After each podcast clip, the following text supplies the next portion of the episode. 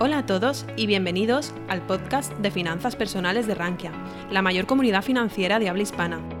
En este podcast escucharás las mejores charlas, conferencias y webinars impartidos en nuestra comunidad. No olvides suscribirte a nuestras plataformas para estar al tanto de todo nuestro contenido. Lola Solana es, además de gestora en, el Banco Santander, donde gestiona uno de los buques emblemas de la entidad, el Santander Iberian, el Small Caps de España, es eh, de agradecer esa presencia que tienen medios como nosotros y todo lo que hace por la divulgación, siendo además profesora en el IED y en muchas otras instituciones como AFI o la Escuela de Finanzas de Análisis de, Small Caps y presidenta además del Instituto Español de Analistas. Sin más, os doy paso a la charla de, de Lola, la que nos contará, ¿es la bolsa un espejo de la economía? Y en momentos como el actual, pues eh, de mucho más interés con el entorno macro que tenemos. Sin más, doy paso a Lola y un fuerte aplauso. Y efectivamente, quería, vosotros que sois apasionados de invertir en bolsa, quería haceros una pregunta, ¿no? Y la presentación empieza por esta pregunta. ¿Creéis que, la bolsa en general es un reflejo de, la economía? Pues bien, antes de que contestéis, aquí tenéis la respuesta, ¿no? Hay una diferencia eh, importante entre países. En Estados Unidos veis que la bolsa está muy sobre representada, ¿no? llegando a un 200% más de un 200% del PIB. Y todo esto veis que bueno, ha sido siempre, pero especialmente en los últimos años, en el año 2021, cuando con el COVID, ¿no? todo este afán por invertir en tecnológicas americanas. Y si veis, bueno, pues eh, Francia e Inglaterra también están muy representadas, están en, máximos y están en niveles superiores al 150%. Lo que llama la atención es que Alemania está más abajo, porque en Alemania normalmente son empresas familiares, ¿no? que les cuesta salir a bolsa, pero de todas formas la tendencia es alcista. Estaba en un 50% y ahora está a niveles de un 80%. La gran sorpresa es en España, que estábamos muy representados, o sea, estábamos a niveles de eh, por encima del 100%, con la crisis financiera pues caímos, porque cayó el sector inmobiliario financiero, y bueno, pues hemos seguido cayendo, cayendo y estamos en el, en el 80%, con lo cual no está representado, no están representados la mayoría de, de los sectores. Y esto es porque hay menos empresas, hay, nos han opado muchas empresas y a las empresas les cuesta salir a bolsa y porque hay menos inversores. ¿no? Y al final hace que los precios sean más bajos. Y el market cap, como sabéis, es una suma de, acciones, de, volumen y, de precio. Y, se ha producido un efecto embudo. ¿no? Y es una pena que el market cap haya caído, pero, pero, no solo ha caído el market cap, también ha caído el, denominador, ¿no? que es el GDP. Fijaros, este gráfico me llama la atención, ¿no? porque Europa en los últimos 10 años o desde la crisis ha pegado una importante caída, ¿no? de representar un 29% sobre el GDP mundial, ahora representa un 20% y dices, Dios, ¿qué ha pasado? Pues lo que más llama la atención son tres países, ¿no? Italia, España e Inglaterra. ¿Qué han pasado? Pues Italia y España, sobre todo, ¿no? Llama la atención de un 3,8 y un 2,5, sobre todo España un 2,5, a representar Italia un 2,2 y España un 1,5. O sea, ha caído un 41%. Inglaterra es el siguiente eh, con un 38% pero la verdad es que la caída de, España es importante. Em, dices, bueno, Estados Unidos, es que esto lo ha ganado, el peso lo ha ganado Estados Unidos, pero Estados Unidos está más o menos igual, ¿no? Cae un 4%. Aquí los grandes ganadores son los emergentes, ¿no? China, que representa un 203% más, Vietnam, Indonesia, India y Tailandia. ¿no? O sea que tenemos que, hacer algo para que Europa ¿no? y, en concreto España vuelva a, a ganar peso. ¿no? Y a todo esto, bueno, aparte de que hay menos, em, em, eh, ha caído el PIB, pero ha caído efectivamente, como os decía, el market cap. Y fijaros aquí desde el 2007 cómo han evolucionado tanto las pequeñas compañías por países como las grandes compañías. Y vemos que, bueno, pues en general em, eh, ha habido revalorizaciones, ¿no? O sea, quizás hay menos empresas, pero revalorizaciones ha habido. Y fijaros los nórdicos, tanto en pequeñas un 280, en Holanda un 357%, en Dinamarca, en Alemania. Eh, en general hemos tenido revalorizaciones muy importantes, incluso en Portugal, que la gente había dejado de mirar Portugal porque era un mercado muy líquido, muy pequeño, pero Portugal, pues desde el 2007 lleva una revalorización del 113%. Y eso es por la composición de los índices, ¿no? Tiene mucha exposición a renovables, EDP, EDPR, eh, a petróleo, ¿no? Galp, que ha subido mucho últimamente, Jerónimo Martins, eh, NOS o Navigator, ¿no? Pero lo, donde te llama la atención y donde duele realmente es España, ¿no? España, tanto en pequeñas y medianas compañías, ha caído un 34%, y en grandes compañías un 22%. La diferencia con el resto de Europa es, es preocupante, ¿no? Es preocupante. Y mm, y dices, bueno, ¿y esto qué impacto tiene? Pues esto tiene un impacto en la renta, en el market cap per cápita en España, ¿no? que nos encontramos, como veis en el gráfico de la derecha, que es 12.409 eh, dólares, que significa esto siete veces menos que Suecia, cuatro veces menos que Francia y UK y un tercio menos que, Alemania. O sea, no invertimos en bolsa, no invertimos, no existe esa tradición. ¿no? Em, y, me, me, preocupa y, me da pena. ¿no? Y dices, ¿y esto por qué es, ¿no? porque la gente no, quiere, no quiere asumir riesgos, ¿no?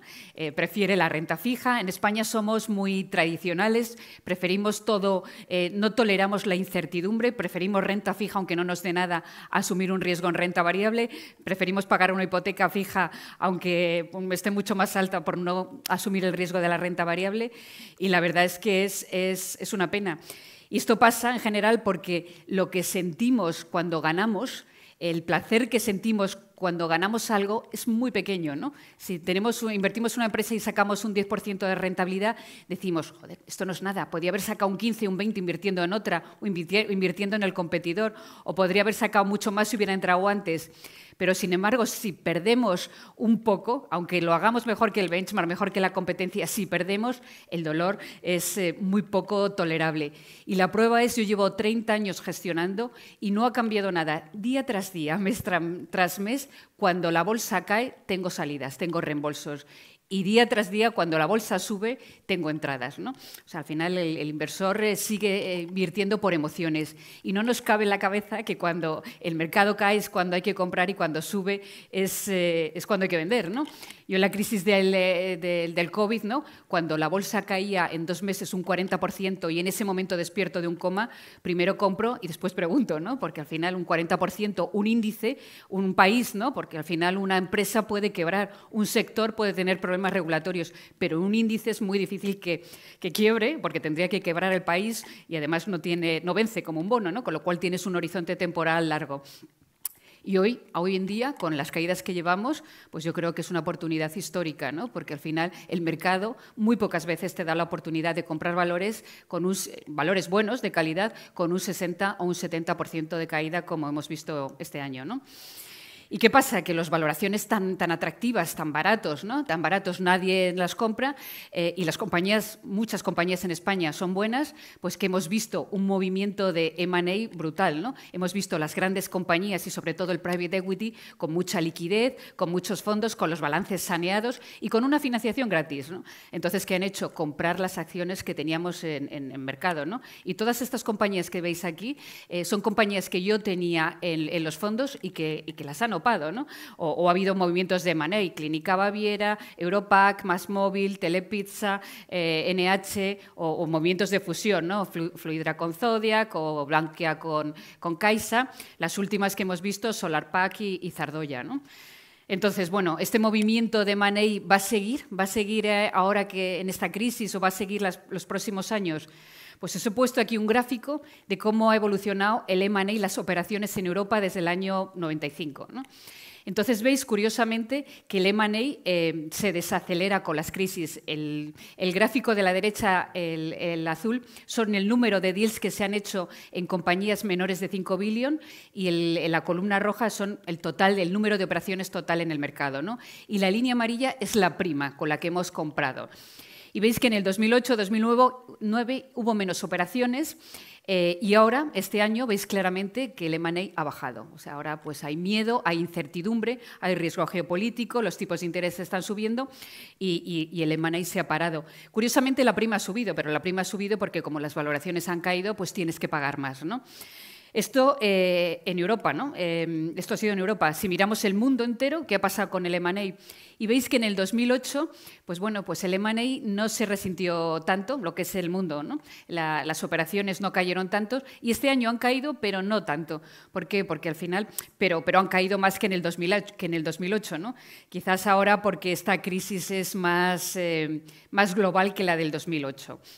Y las primas en el mundo pues siguen siendo altas porque al final tienes que pagar más cuando está más bajo, ¿no? O sea, no es así. Em, ¿y, qué alternativa tenemos? O sea, si va a haber menos eh, M&A, bueno, pues esto quiere decir que bueno, tendremos más oportunidades para invertir, pero ¿dónde más podemos encontrar las oportunidades? ¿no? En, un mercado, por ejemplo, y me voy a centrar en España, ¿no? que es lo nuestro, ¿no? un mercado que está maduro, con valores que llevan tanto tiempo, pues quizás la oportunidad está en estos mercados emergentes alternativos como el BM Growth que están saliendo ahora, donde pequeñas empresas en sectores que no estaban antes representados están saliendo al mercado. Fijaros cómo empezó el mercado, este mercado con dos compañías, ahora tenemos 133. Y por volumen, bueno, pues hay alguna más grande, solo hay un 2% de más de mil millones, la mayoría son 25 o 50, son empresas muy pequeñas. Pero al final, cuando invertimos en bolsa, queremos invertir en una empresa pequeña, darle la mano y hacer el recorrido con ella. ¿no? Invertimos en bolsa para sacar un 40 o un 50% de, de rentabilidad. Y esto lo conseguimos en empresas pequeñas. Es muy difícil sacar un 50% en una gran, en una blue chip, pero en una empresa pequeña que empieza a salir, pues em, eh, tenemos esa ¿no? Lo que hay que ser muy selectivo es bueno, distinguir qué empresas salen para financiarse porque tienen problemas o qué empresas realmente salen para crecer. ¿no? ¿Y, cuál es el problema que yo me encuentro? Yo, pues que al final no hay tanto interés por salir a bolsa. Las empresas buenas tienen miedo de salir a bolsa porque, bueno, tienen miedo que las open, entre alguien en el consejo, ¿no? Los consejos todavía son muy familiares, tienen miedo de la volatilidad. Yo estoy ahora viendo tres compañías que me gustan mucho. Una es Escape Home, que hace muebles con una logística y con una red de distribución fantástica en, Gerona. Estoy viendo Pellet Space, que hace cohetes, dos chicos que han salido de la universidad, em, bueno, pues que fabrican lanzaderas ¿no? y hacen el primer lanzamiento en los próximos meses. Y estoy viendo Laminar, otra empresa de, eh, biotecnología que ha encontrado una molécula para combatir eh, el cáncer del cerebro. ¿no? Todas estas me gustaría que salieran a bolsa, porque creo que tienen mucho eh, crecimiento y mucho potencial, pero se lo piensan, tienen sus dudas, ¿no? porque todavía en España cuesta em, pasar esa, esa barrera ¿no? de hacerse público, ¿no? quizá por toda la información que tienes que dar, por todos los requisitos, por, por esa exposición. ¿no? Y no se dan cuenta que es una campaña de marketing gratis, ¿no? porque les da notoriedad. Y al final, si conseguimos que, este mercado vaya avanzando, España y, lo que es el mercado de capitales en España irá cambiando. De ser un mercado donde mm, fundamentalmente el peso lo tienen los bancos o las telecoms, ¿no? pues pasaríamos a estar más diversificados, porque este, en este mercado el 71% está representado por cinco sectores que no están en los viejos índices, ¿no? como son em, eh, productos biotecnológicos, farmacéuticos, electrónica, software, renovables, hidrógeno, todos estos sectores que, bueno, pues que, que hay demanda, ¿no? que son el, futuro. Y mm, y dices, bueno, mm, al final, em, ¿pero qué te ofrecen? ¿no? ¿Qué te ofrecen? Pues lo que hablamos antes, te ofrecen rentabilidad. Esto es como, y te ofrecen ventas, ¿no? Que al final tú inviertes en una compañía, o sea, value está muy bien, pero al final yo quiero eh, una empresa que crezca, una empresa que tenga beneficios, que tenga ventas, ¿no? Eh, efectivamente, si lo puedo comprar más barato, pero no me sirve de nada una empresa muy barata si no crece, ¿no? Yo lo que busco es crecimiento. Y, y aquí las empresas, fijaros cómo ha pasado la facturación, las empresas que cotizan en este mercado, es exponencial, cómo ha ido creciendo el EBITDA y sobre todo, esto tenemos, al contribuir, al invertir en estas compañías, contribuimos a la, economía de nuestro país, pero impactamos en la sociedad, porque fijaros el número de empleos. Al fin y al cabo, España es un país de, pymes, de pequeñas compañías, y ahí es donde está el empleo y donde se generan los empleos. Ahora mismo, más 22.000 puestos de trabajo eh, en, estas compañías. Y, bueno, pues al final vemos que poco a poco, poco a poco los inversores se están animando. Cada vez hay más volumen de, negociación, más masa crítica. Fijaros, hasta el año pasado el volumen subió un 307%. La gente pues estaba identificando historias. Yo os diré que eh, llevo 20 años con el fondo que gestiono, eh, Santander Small Cap España, y las mayores rentabilidades las he tenido en, em, valores que he encontrado en, este mercado. ¿no? Eh, hay que ser muy selectivo y analizar muy bien y, hacer una un análisis muy, muy profundo, pero si lo haces bien y aciertas, pues y si inviertes a largo plazo, no nos olvidemos, aquí se trata de invertir a largo plazo y tener un approach de empresario, ¿no? más que de especulador. Y fijaros, eh, bueno, pues este año se ha caído el volumen, ¿no? Porque al final solo hay un momento en que las small caps y las pequeñas compañías lo hacen peor que el resto, y es cuando hay una recesión. Yo, eh, en, toda, en los 20 años de historia del fondo, el peor año que he pasado fue en el 2008, el segundo peor año ha sido este, los dos años que he tenido rentabilidades negativas, porque la gente ya ha tirado la toalla, va a haber recesión, va a haber recesión.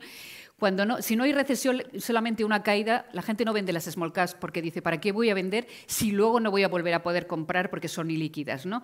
Solo venden cuando pues, están muy negativos y ven mucha incertidumbre. ¿no? como es ahora o como fue en el 2008. Pero aún así, fijaros cómo han aumentado los inversores institucionales, no solo el retail, en, las, en este tipo de empresas. ¿no? Eh, ha multiplicado casi por tres. Y, bueno, pues al final em, no solo genera movimiento las empresas que salen a bolsa, sino una vez que están, lo ven como una vía de crecimiento, ¿no? haciendo ampliaciones de capital. Fijaros cómo han evolucionado las, ampliaciones de capital. Eh, bueno, pues ha triplicado este año lo de los últimos años y ya en general el número de operaciones que ha habido en este mercado, no solo de ampliaciones, sino de OPVs, eh, salidas, eh, M&A, ¿no? Pero llama la atención las ampliaciones, ¿no? porque se han captado 5.662 millones, o sea que es un total de 439 ampliaciones de capital. O sea que para financiarse y ahora que están subiendo los tipos, yo creo que, que la gente, las empresas cada vez harán más ampliaciones. Y de hecho, os he puesto un gráfico de cómo han evolucionado históricamente las ampliaciones de capital en España y veis que en los años de crisis es cuando más gente amplía capital. Fijaros en el año 2008, después del 2008, 2009, 2010, la cantidad de ampliaciones de capital, 10.000 millones, que debe ser un 3-4% del market cap de entonces. ¿Por qué? O sea, porque las empresas estaban endeudadas y si querían salir, muchas de ellas eran por necesidad, porque ampliaban eh, capital o quebraban, ¿no? Entonces, si ajustamos ese número, que era un 3-4% del market cap a los próximos años, pues ahora que el market cap está más arriba, ¿no? pues un poco más arriba, pues tendríamos que ver pues casi 20.000 millones de, ampliaciones de capital. Eh, ¿Las habrá o no las habrá? Hay gente que dice que no, porque eh, las empresas no quieren diluirse, no quieren ampliar capital a niveles tan bajos para no perder el control y porque pues, a estos precios no les interesa, pero al final muchas van a tener que hacerlo, ¿no? porque les va a salir más eh, atractivo que financiar en bancos ¿no? con los tipos de interés subiendo. Con lo cual, bueno, pues si hay ampliaciones es una oportunidad para, para los inversores de entrar más barato en compañías que nos gustan. ¿no? Y esto es lo mismo lo que ha pasado en Europa, ¿no? con las ampliaciones de capital.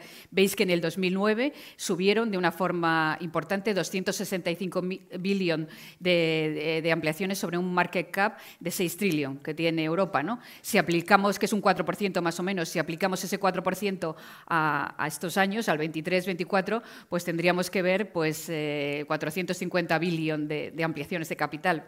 ¿Lo veremos? ¿No? Aquí os dejo la pregunta, ¿no? O sea, las, empresas optarán por ampliar capital y diluirse. En el 20 ya vimos algunas, ¿no? IAG, Amadeus, que fueron rápidos y dijeron, amplió capital porque las cosas vienen mal dadas, ¿no? Tengo que, tengo que aprovechar. Y, bueno, pues al final, em, no solo las small caps, es que eh, diría que hay un paso más, y vosotros que no, no, manejáis tanto volumen, creo que hay una oportunidad en microcaps, ¿no? en aquellas que son eh, más pequeñas. ¿no?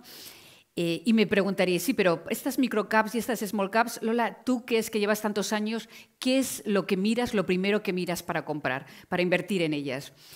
Y os diría, si os doy esta charla hace 10 años, os diría, bueno, pues la valoración que crezca más de un 12, eh, un PER por debajo de 12, un free cash flow yield por encima del 6, eh, una deuda X eh, por debajo de dos veces. Hoy por hoy os digo que el primer motivo por el que invierto en una pequeña compañía es el equipo directivo, porque al final esto es dinero y el dinero es confianza y necesito confiar en la persona que está manejando el negocio, ¿no? Tiene que haber alineación de intereses. Lo segundo, efectivamente, que haya crecimiento. Yo invierto en una compañía pequeña para doblar o para triplicar. Tengo que ver que ese crecimiento futuro es, y que sea ya una realidad económica, pero que, vaya más. ¿no? Y ahí miro las ventas, el beneficio por acción, el PEC. Luego la rentabilidad, porque quiero un crecimiento, pero quiero que ese crecimiento sea rentable. Por eso el roce para mí es fundamental y unos, unos márgenes que sean altos y crecientes. ¿no? Una empresa con márgenes pequeños, vemos una situación como la de este año, ¿no? con unos costes tan altos de transporte, de inflación, de materias primas, si tienes los, márgenes bajos te, te hundes. Y luego balance, ¿no? Evidentemente, mi experiencia me ha dicho, sobre todo en épocas de crisis, que una empresa con deuda quiebra, sin deuda no. O sea, por encima de dos veces deuda neta EBITDA, es, complicado. Y este año hay mucha gente que me dice, pero hay compañías buenísimas, pero ¿por qué caen? ¿Por qué caen tanto? Por la deuda, por la deuda. Pueden crecer, pueden ser sólidas, pero si tienen cinco veces deuda neta vida, el mercado este año, además de subida de tipos, no las quiere. Y es uno de los eh, ratios que mejor ha funcionado. ¿no? Eh, luego, evidentemente, valoración, como todo en la vida, ¿no? Quiero una cosa buena, quiero una cosa, pero si esa cosa buena la puedo comprar más barata, pues mejor, ¿no?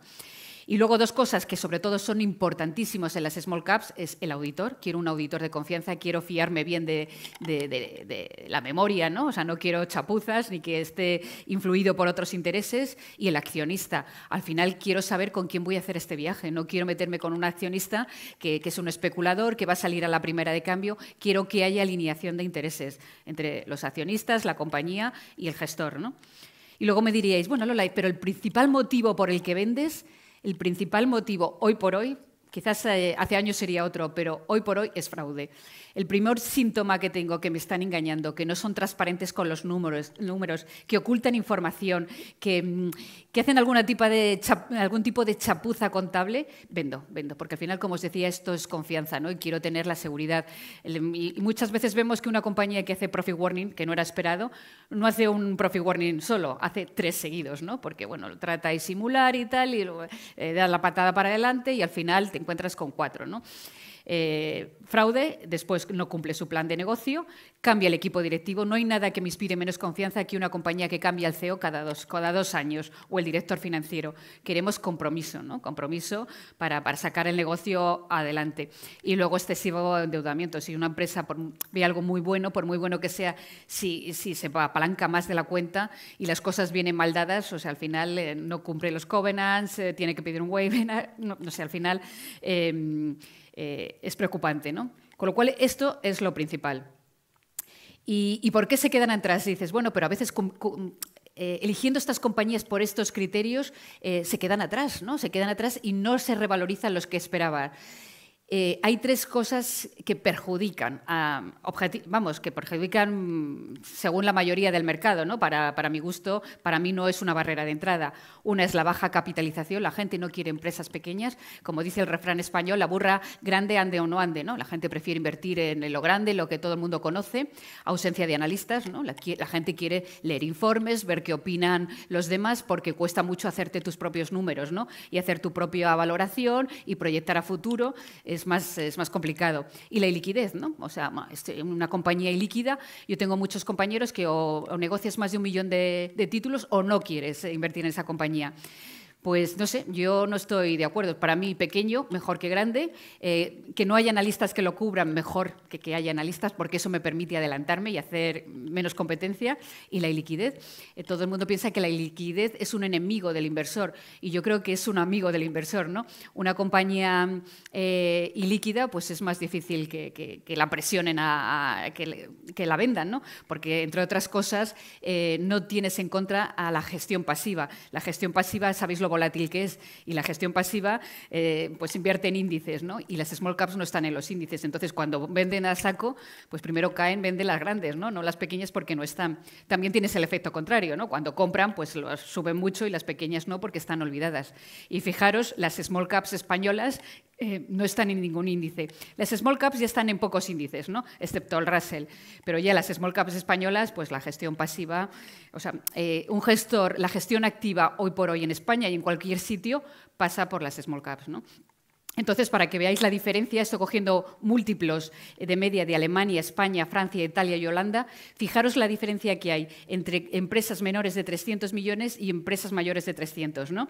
En empresas menores de 300, 2,4 EV ventas, eh, EV vida 12,7 y, perdón, esto es, eh, sí, compañías menores, y Price Book Value 2,8. Y sin embargo, en las grandes, EV eh, ventas 3, EV vida 14 y Price to Book Value 3,8. 3,4. Una diferencia de respectivamente del 21, 9 y 16% de valoración. Se quedan más atrás porque la gente no las quiere. Esto nos da a nosotros, a los que no tenemos de invertir en compañías ilíquidas pequeñas y donde no, las, no hay cobertura, una oportunidad de, de compra. ¿no? Y fijaros lo que os decía, los analistas en España en concreto hemos tenido dos cosas que se han cargado un poco eh, el trabajo o digamos la profesión de analista. ¿no? Ha sido la concentración financiera en España, eso ha hecho que bueno, pues haya menos analistas y la regulación MIFID ha hecho que al final pues, se pague más eh, por eh, los analistas de compañías grandes que generan más volumen ¿no? y generan más negocio. Eh, y eso que hemos reducido el número de analistas en general en, los últimos, en los últimos cinco años, como veis aquí, pero sobre todo se ha reducido en los analistas de pequeñas compañías, que ha caído un 26% frente a los analistas de grandes compañías, que han caído un 15%.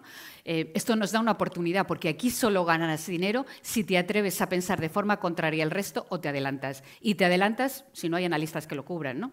Y fijaros en Europa, es más llamativo. ¿no? El porcentaje de compañías, veis a la izquierda, em, eh, menores de 5 billions, que, que no las cubre ningún analista, es de un 47% mientras las compañías grandes, mayores de 5 billion, es sin cubrir, es solo un 3%. La oportunidad está en ese 47%, que en número de compañías se traduce que hay ahora mismo en el mundo 10.579 compañías sin cubrir. Ahí es donde están las oportunidades, donde nadie las ha, visto antes, donde nadie las ha analizado. Ahí es donde podemos descubrir diamantes en bruto, ¿no? Sin embargo, compañías sin cubrir, eh, sin cubrir en las grandes, pues hay 111 compañías. Pues bueno, no sé. Hay que hacer trabajo, ¿no? Porque en esas 10.579 compañías habrá compañías buenas, compañías malas, compañías regulares. Tenemos que ser buenos analistas para encontrar eh, y buscar y mirar para encontrar las buenas, ¿no? Y en España, eh, ¿cuántos tenemos? Pues hay en total en el mercado hay 165 compañías. Si metemos Continuo, Corros, todo, ¿no? IBEX, eh, BM Growth, 165 de las cuales compañías huérfanas que no cubre nadie, 69. La mayoría está en el BM Growth. ¿no? Pues ahí es donde tenemos una oportunidad, porque aunque la economía se pare, y nos ha demostrado que se para, en el, en el 20 se paró, ¿no? hay algo que nunca parará, que es la evolución humana.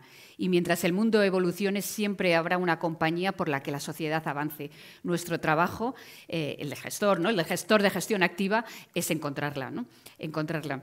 Y luego, para acabar, unas reflexiones finales que a mí me, ayudan ¿no? y las pienso siempre a la hora de invertir, de gente que me inspira, porque al final en esto tienes que, buscar gente que te inspire para ser diferencial. ¿no? Ser John Telpenton, un gran gestor también con, y muy espiritual, ¿no? Que dice, si quieres obtener mejores rendimientos que el resto de la gente, debes hacer las cosas de manera diferente al resto de la gente. Tienes que ser creativo, tienes que diferenciarte, buscar esas compañías eh, que no son, bueno, pues no son tan, eh, tan normales, en sectores eh, nicho, ¿no? con mayor crecimiento, en sectores donde tengáis conocimiento. Eh, Warren Buffett, que nos inspira a todos. ¿no? Un inversor necesita hacer muy pocas cosas bien si logra evitar grandes errores. ¿no? no es necesario hacer cosas extraordinarias para obtener resultados extraordinarios, dice. Pero tenemos en España eh, la sensación o la costumbre de, copiar y seguimos el benchmark. Y especialmente los muchos gestores tradicionales, ¿no? Eh, seguimos el benchmark y luego pensamos, no, hay que hacerlo al revés. Primero pensar y luego, si acaso, pues miramos el benchmark, pero primero pensamos dónde nos gustaría estar invertidos. Y por último, Peter Lynch, que siempre dice, eh, si puedes perder dinero, eh, se puede perder dinero a corto plazo, pero necesitas de largo plazo para ganar dinero. ¿no? El destino de un inversor lo marca su estómago, no su cerebro. Y es verdad, porque hay que pensar en el largo plazo. No, no puedes dejarte llevar por los cantos de, sirena. Eh, para sacar valor tienes que tener un horizonte temporal y tienes que aguantar, ¿no? Por eso tienes que tener eh, convicción, ¿no? Y la convicción, ¿cómo la tienes? Pues eh, estudiando mucho y, siendo, y, tomando decisiones, ¿no? Eh, y siendo valiente, porque al final invertir, invertir en pequeñas compañías y en compañías que no están cubiertas es cosa de valientes. Si te ha gustado nuestro podcast, te invitamos a que nos lo cuentes en los comentarios. Además, no olvides suscribirte a través de tu plataforma favorita o el blog Rankia Podcast para estar al día de todas las novedades.